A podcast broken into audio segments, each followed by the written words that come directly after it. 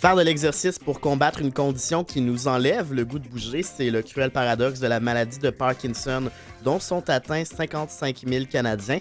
Quel rôle l'entraînement physique peut jouer dans le quotidien de ces personnes? On le découvre dans un instant au Signal.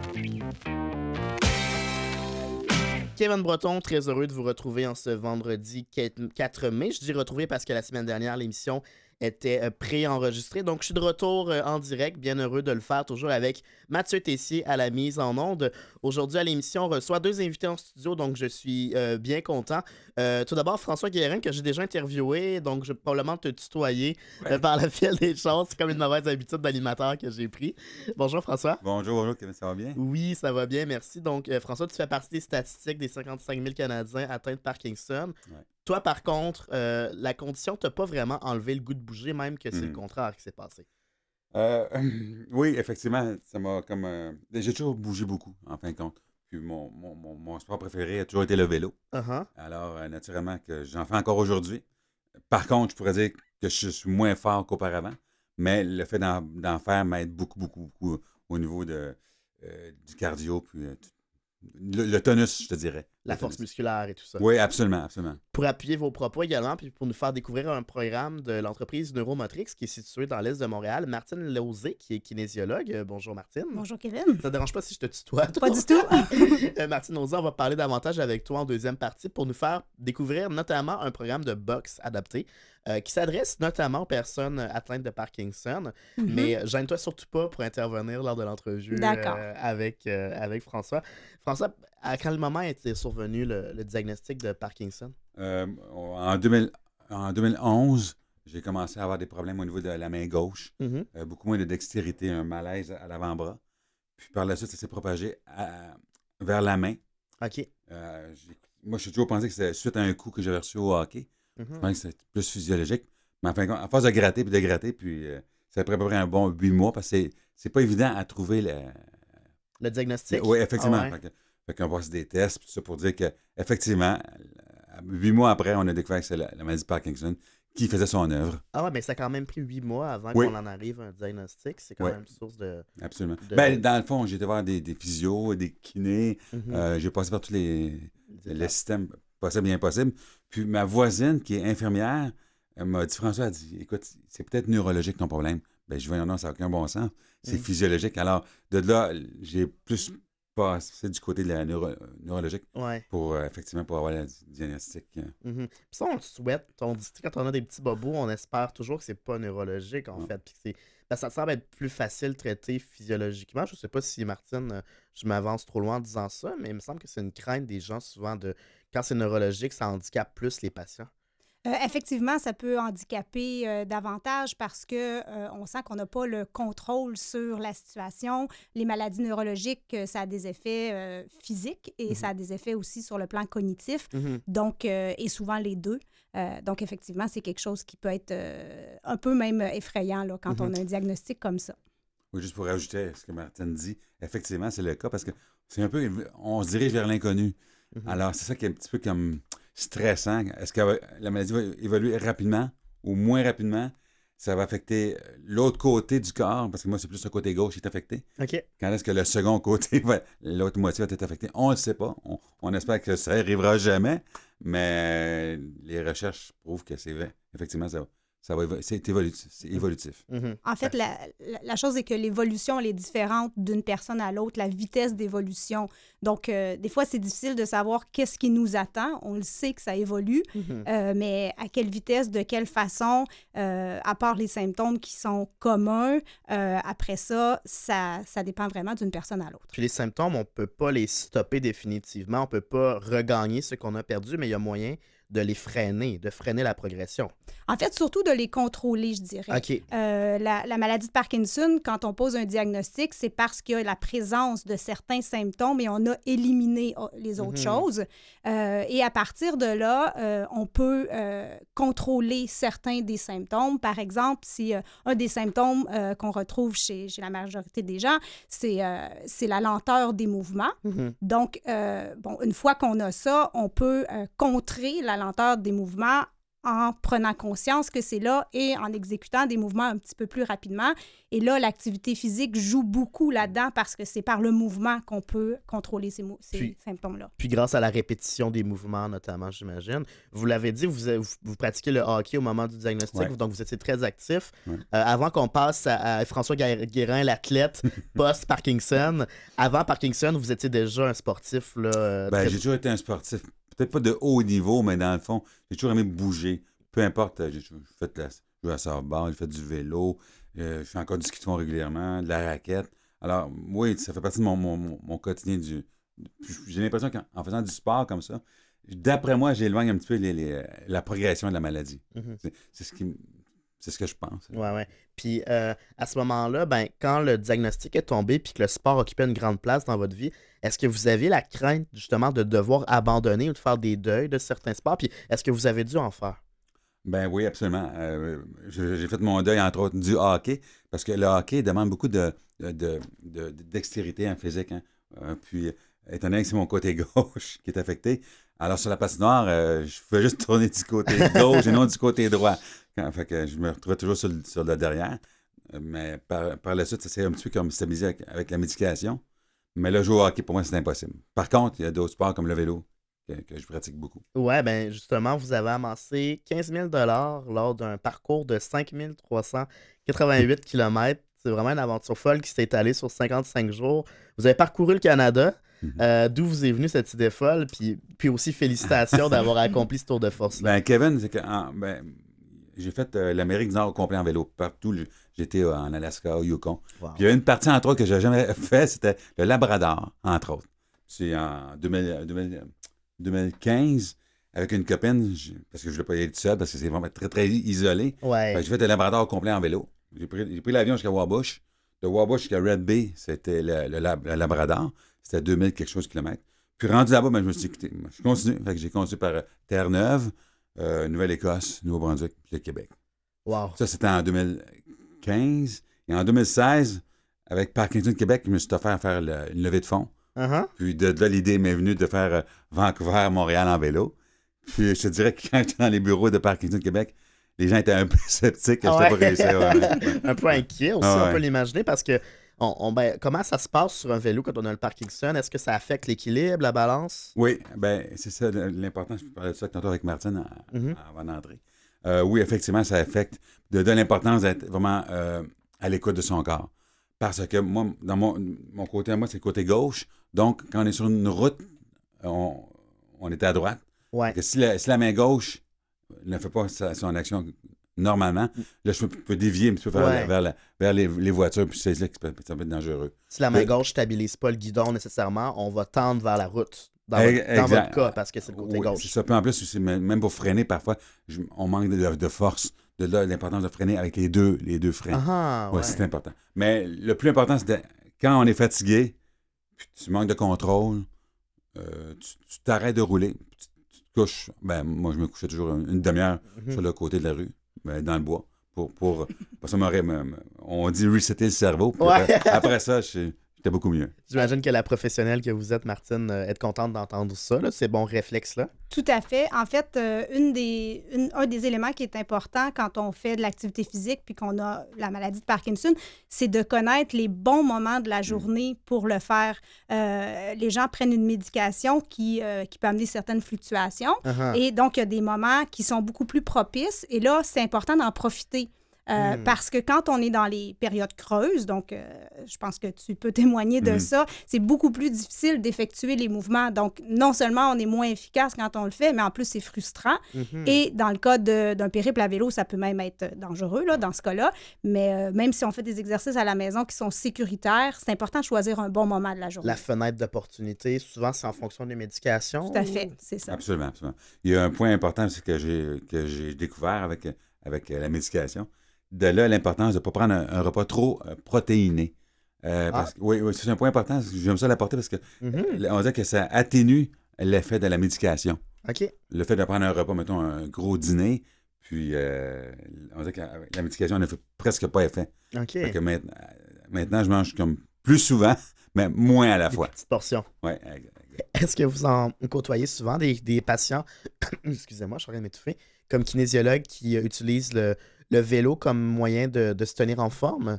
Oui, en fait, euh, il y en a qui le font. Euh, je vous dirais que moi, dans, dans, les, dans les patients que je vois, ça va être du vélo stationnaire pour la Mhm. plupart. là. Euh, Il n'y en a pas beaucoup qui, comme François, vont faire autant de vélo. Par contre, c'est tout à fait recommandé quand, quand, quand c'est sécuritaire et euh, c'est fait dans, dans, dans un environnement comme ça. Euh, mais sinon, le vélo stationnaire, c'est un très bon exercice parce que ça permet d'aller euh, développer les capacités cardiovasculaires qui sont souvent négligées parce que comme la maladie de Parkinson diminue les mouvements, ben, on en fait moins. Si on en fait moins, on utilise moins son cœur. Puis le cœur, il faut, il faut pouvoir le- le pousser un peu. Juste rajouter là-dessus, Martine, c'est que je, je dois une, une fière chandelle à mon neurologue. Uh-huh. Parce que quand je lui ai annoncé qu'est-ce que je voulais, qu'est-ce que je voulais faire, il dit François, il dit vas-y, parce qu'on ne sait pas ce qui peut arriver d'ici quelques mois ou quelques années. Le périple, vous voulez dire, de Vancouver oui, jusqu'à est-ce que oui, Montréal, effectivement. ouais, oui, uh-huh. effectivement. Puis est-ce que, oui, est-ce que vous vouliez Alors, en fait, j'allais ajouter que euh, ça, c'est un, c'est un excellent point parce que le- les encouragements du médecin vont jouer pour beaucoup dans la motivation de la personne. Nous, on le voit, la plupart des gens qui viennent vers nous, c'est parce que leur médecin leur a dit, Madame, Monsieur, ça serait vraiment important de vous y mettre Uh-huh. parce qu'il y a beaucoup de gens qui font pas d'activité physique. Puis si vous en faites déjà, euh, de continuer à en faire, puis à en faire même davantage. Et quand le médecin est euh, derrière ça, ça, ça change tout. On va bientôt passer au prochain bloc, mais aussi, François, vous allez également, vous avez un autre projet en tête qui s'en vient, euh, faire le Oui. tour du Québec. Oui, absolument. Absolument ça. C'est que dans le fond, au mois de septembre, ce que je vais faire, c'est que je vais faire le tour du Québec, passer par les régions administratives de Parkinson Québec pour faire en sorte que les gens se greffent à moi en cours, en, en cours de parcours Wow. pour venir faire, euh, ce soit, que ce soit un 5 km de vélo ou de la marche, juste venir me rencontrer pour qu'on puisse bouger ensemble, créer un... un- un- Un réseau, un- oui, un réseau d'entraide, parce Ouais. que en plus, ce que vous m'avez dit, c'est que, ben, tu sais, on vous a vu à RDS, on vous a vu à Ami Télé, et ce qui vous rend fier, je pense, puis ça se sent dans votre voix, c'est que vous avez donné le goût à, de- à d'autres gens de, de suivre votre exemple. Ouais. Ça m'émue toujours. Excusez. Euh, ben, il y, y a plusieurs personnes qui m'ont appelé. Puis souvent, je me déplace pour aller les rencontrer. Puis, entre autres, un monsieur, entre autres, sur la rive sud, un monsieur vraiment gentil. Puis, il m'a invité à venir jouer au golf avec lui. Wow. Je lui ai dit, écoute, je suis pourri au golf. Mais c'est pas grave. Je l'ai rencontré, on a joué au go- au golf ensemble.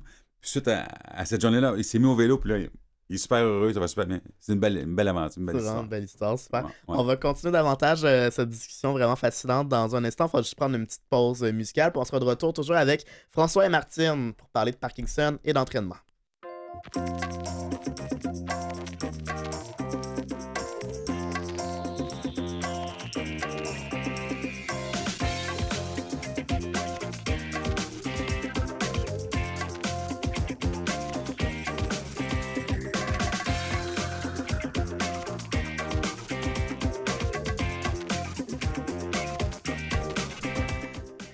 Retour déjà au signal, euh, on est toujours accompagné de François et Martine. Martine, j'ai, j'ai men- j'ai mentionné en, en introduction l'entreprise Neuromotrix euh, chez laquelle vous travaillez. Euh, Est-ce que vous pouvez nous la présenter en quelques lignes? Oui, tout à fait. En fait, moi, je suis euh, cofondatrice de Neuromotrix. Euh, la mission de, Neuromotrix, c'est d'améliorer la qualité de vie des gens qui vivent avec un trouble neurologique ou qui ont des symptômes apparentés, donc perte d'équilibre, perte de coordination. Et on a choisi de le faire par l'activité physique.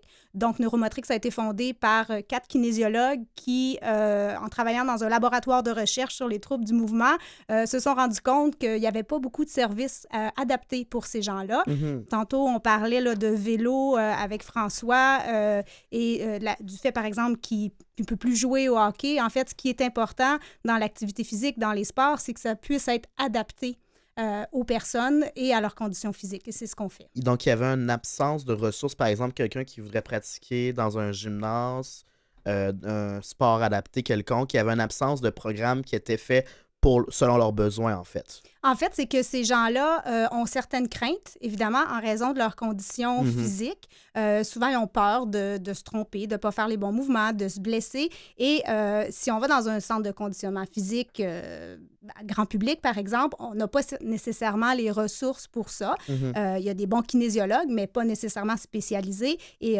oui, effectivement, les gens nous appelaient pour nous dire OK, mais moi, je sais que c'est bon de bouger, je ne sais pas où aller. Et de là est né Neuromotrix. Neuromotrix.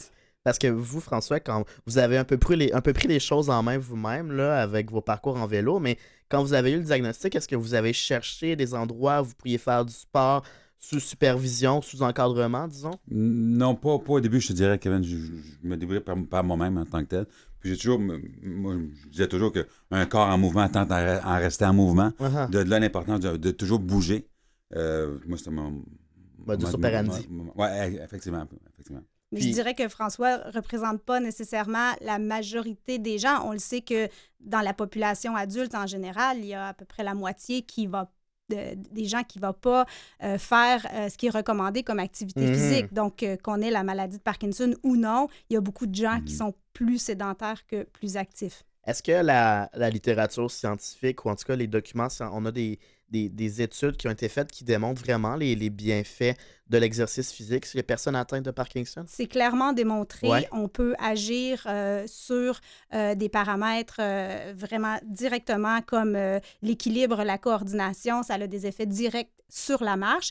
Et tout ça a des effets sur la qualité de vie parce que plus on est capable de faire nos activités de la vie quotidienne, plus on est autonome. Mhm. Et euh, quand on est autonome, on peut avoir une meilleure qualité de vie, euh, faire les loisirs qu'on a envie de faire, continuer à, à- à s'occuper de, de nous-mêmes, de nos enfants, de nos petits-enfants, etc. En fait, le but euh, que- du prochain projet que j'ai, effectivement, c'est de, de faire au moins bouger les gens un petit peu pour Mhm. qu'ils prennent le goût de bouger. C'est c'est- Mhm. En fait, euh, tout à l'heure, tu disais, euh, tu bougeais déjà, tu avais envie de bouger, mais le- malheureusement, le contraire est aussi vrai. Moins on en fait, moins on a envie d'en faire. Donc, il faut, il faut essayer de renverser la vapeur.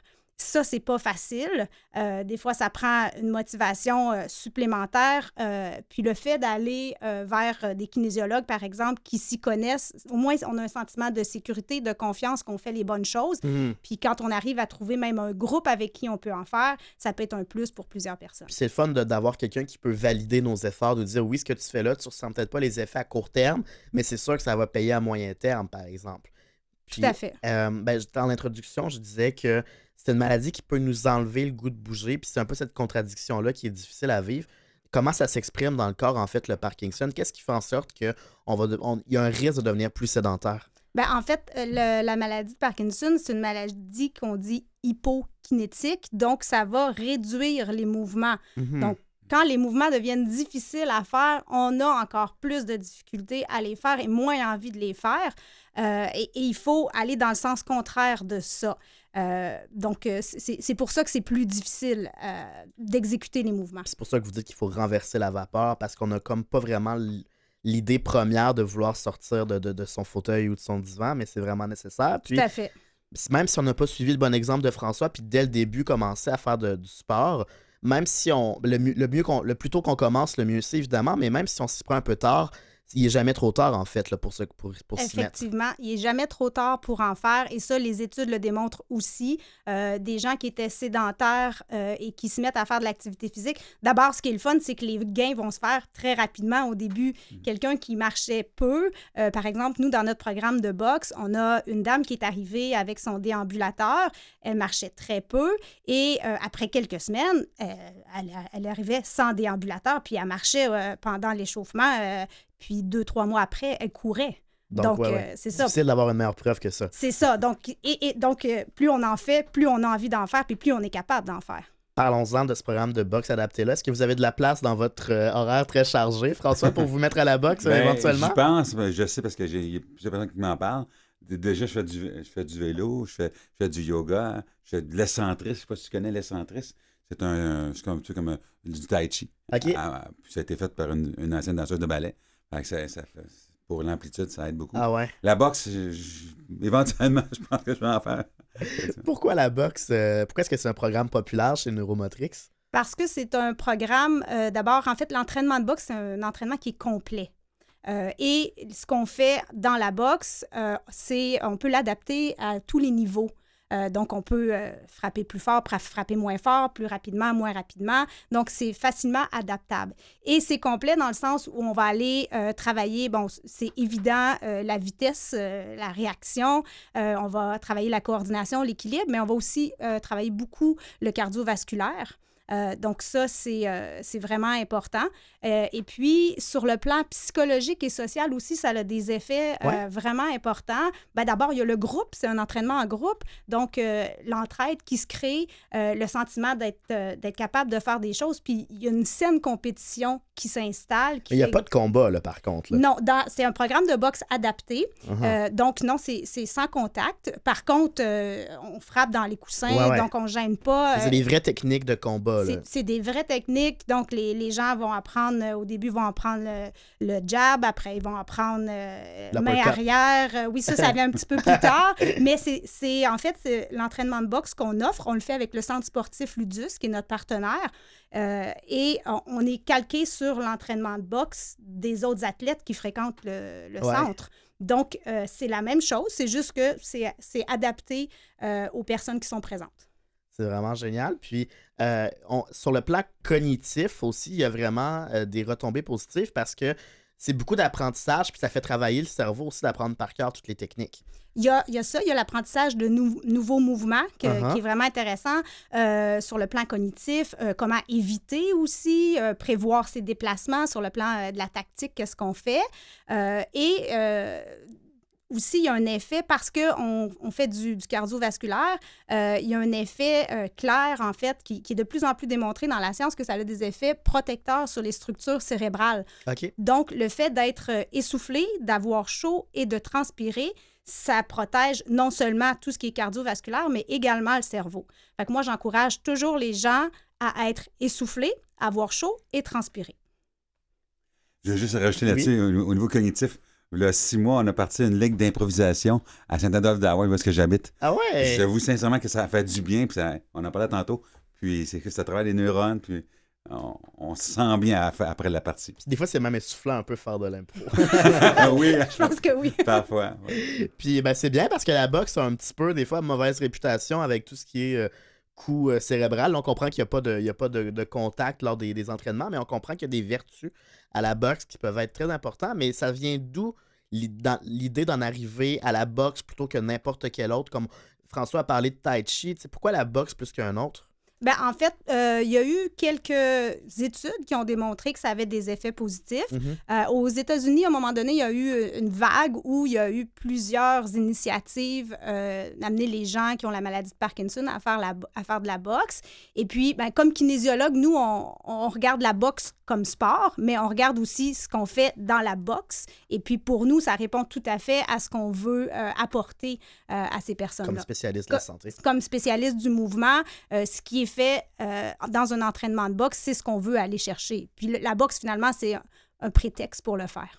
Très rapidement, euh, ça se passe comment? Quelqu'un qui veut s'inscrire, le premier cours, ça ressemble à quoi? Puis est-ce que c'est possible toujours de s'inscrire? En fait, c'est toujours possible de s'inscrire. Nous, on, on fonctionne par session, mais on peut euh, introduire les gens en cours de session.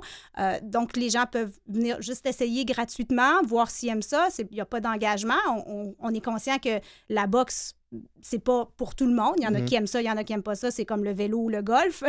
Euh, donc, euh, donc c'est ça. Ils peuvent juste venir essayer. Euh, L'entraînement dure une heure. Il y a une période d'échauffement, une période technique et une période vraiment où là, on va donner des coups de poing dans le sac.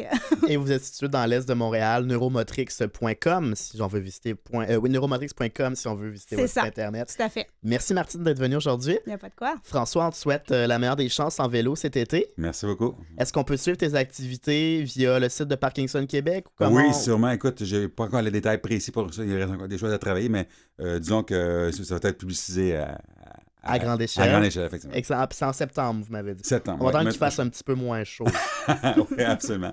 L'automne, c'est tellement beau rouler en vélo. Oui, c'est vrai. Bon, ça, ressemble, ça ressemble un petit peu aussi à l'automne avec la température qu'on a. Merci beaucoup d'être venu, sincèrement, François, nous partager ton histoire. Euh, c'est franchement inspirant. Puis je suis sûr que tu as réussi à inspirer bien des gens aussi euh, dans nos auditeurs. C'est ce qu'on souhaite. Merci, Martine, d'être venue nous partager l'expertise. Merci à toi. C'était vraiment intéressant. Nous, on s'en va ben, un petit pont musical, puis on conclut l'émission dans un instant avec les nouvelles en bref. Thank you.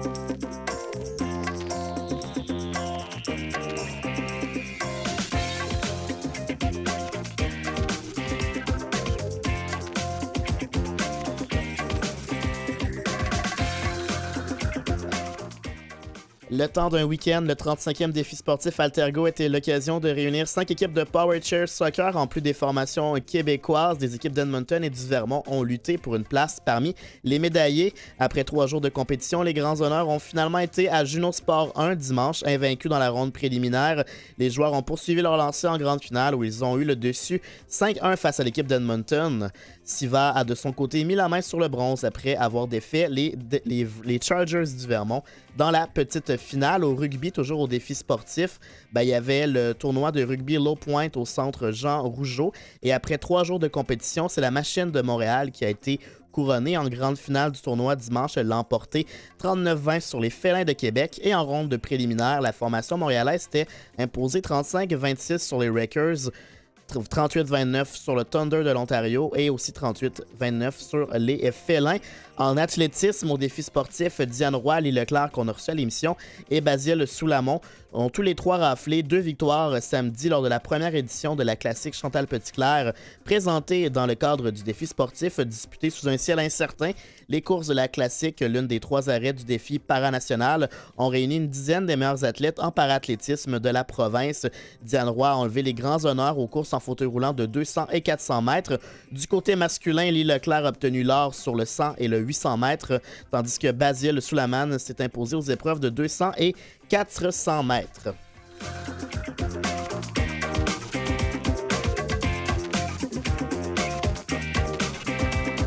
L'athlète chouchou de Canal M, Pierre Mainville, qu'on aime toujours recevoir ici, soit euh, en studio ou au téléphone, a remporté l'or en l'escrime en fauteuil roulant. Le sabreur a été sacré, sacré champion de la classe B dimanche lors de la dernière journée de la Coupe du monde d'escrime en fauteuil roulant. C'était présenté en marge d'ailleurs du défi euh, sportif. Hubert a quant à lui, Mathieu Hébert, c'est-à-dire a quant à lui terminé 13e en classe A du sabre. D'origine de, Beauharnois a pris le 13e rang. Il a perdu 15-11 contre le français Moez Al-Hassine, éventuel médaillé de bronze à son premier affrontement du tableau éliminatoire. Il a aussi fait, il a aussi fait trois défaites et une victoire lors des poules.